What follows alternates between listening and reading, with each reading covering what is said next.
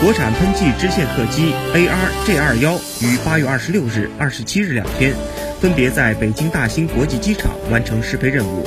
这也是 ARJ21 飞机首次参与北京大兴国际机场试飞任务。二十六日，一架身披成都航空航徽“太阳神鸟”涂装的国产喷气支线客机 ARJ21 从成都出发，经过两个多小时的飞行后，平稳降落在北京大兴国际机场。执行了部分大兴机场第二阶段试飞任务。次日，这架 ARJ21 飞机又从大兴机场起飞，开展了一个架次的试飞工作，顺利完成此次试飞所承担的全部科目。据成都航空方面评价，此次试飞展现了大兴机场对国产飞机的保障能力，